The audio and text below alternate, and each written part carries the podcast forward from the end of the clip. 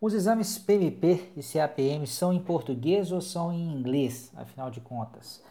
É, essa é a pergunta que eu vou responder na nossa oitava dica da série Uma Dica por Dia. Lembrando que se você receber esse áudio de algum amigo, de algum colega, você pode receber os, os seguintes aí, né? Adicionando o nosso número na sua agenda do seu smartphone, o número é 31, código de área 992616415, depois você envia uma mensagem, hashtag uma dica por dia para a gente. Mas vamos responder a pergunta então. A resposta é nas duas línguas, né? Mas deixa eu explicar direitinho isso, porque muita gente acaba é, é, tendo receio de fazer é, os exames PMP e CAPM por causa da língua e não há a menor necessidade disso. Por quê? A língua oficial da prova é o inglês. Agora, uh, é fornecida a você a possibilidade de escolher uma segunda língua que eles chamam de Language Aid é, ou auxílio à língua, como se fosse uma tradução da prova mesmo. Então, em termos práticos, tanto na certificação PMP quanto na certificação CAPM, você vai receber exatamente todas as questões nessas duas línguas, em português e em inglês. Se você não sabe absolutamente nada de inglês, basta ignorar o texto em inglês e olhar só para o português.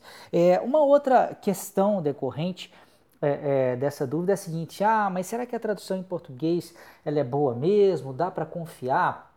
É, eu acho que essa dúvida muita gente tem é, por causa de um, de um resquício antigo. O que acontece? Muito, muito tempo atrás, acho que até 2004, se não me engano, não havia uma tradução oficial do PMBOK, né, que é a principal referência de estudo para essas duas provas, para português. Só tinha a versão em inglês. Então, de fato, como você não tinha uma tradução oficial, algumas expressões elas podiam ser traduzidas de uma forma diferente daquilo que eventualmente você tivesse estudado ou tivesse aprendido quando você estivesse fazendo a sua prova. Eu, por exemplo, fiz a minha prova em 2005 é, é, então eu estudei por essa edição em inglês, ainda não tinha tradução na minha época. No meu caso, eu tive que ficar um pouco mais atento, mas eu diria que mesmo naquela época a tradução ela não, não, não foi um grande problema não. Hoje a tradução é muito boa.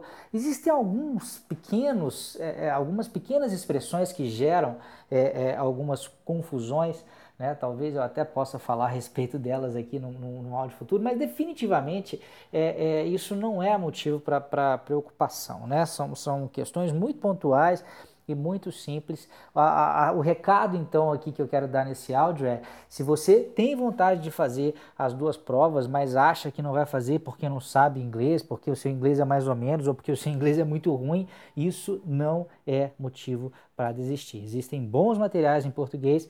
É claro, só fazendo um pequeno javazinho meu curso, por exemplo, pela internet, o Fórmula da Certificação PMP, que a gente vai estar começando uma nova turma em junho, é em português e você não precisa se preocupar, tá bom? Pode ir tranquilo.